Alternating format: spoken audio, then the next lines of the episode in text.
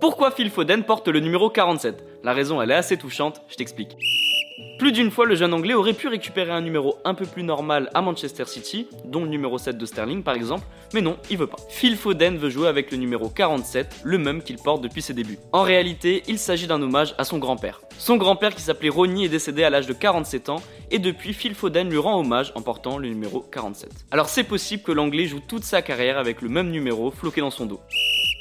Les amis, rendez-vous demain, même heure, même endroit pour un nouvel épisode. Si ça t'a plu, n'hésite pas à t'abonner, activer la cloche, liker et surtout mettre 5 étoiles. Et oui, j'allais oublier, si t'as une question, peu importe laquelle, il a jamais de questions bêtes, pose-la en commentaire et j'y répondrai dans un prochain épisode. Foodcast est à retrouver sur Spotify, Deezer, Apple Podcast et toutes les autres plateformes. Je te dis à demain, ciao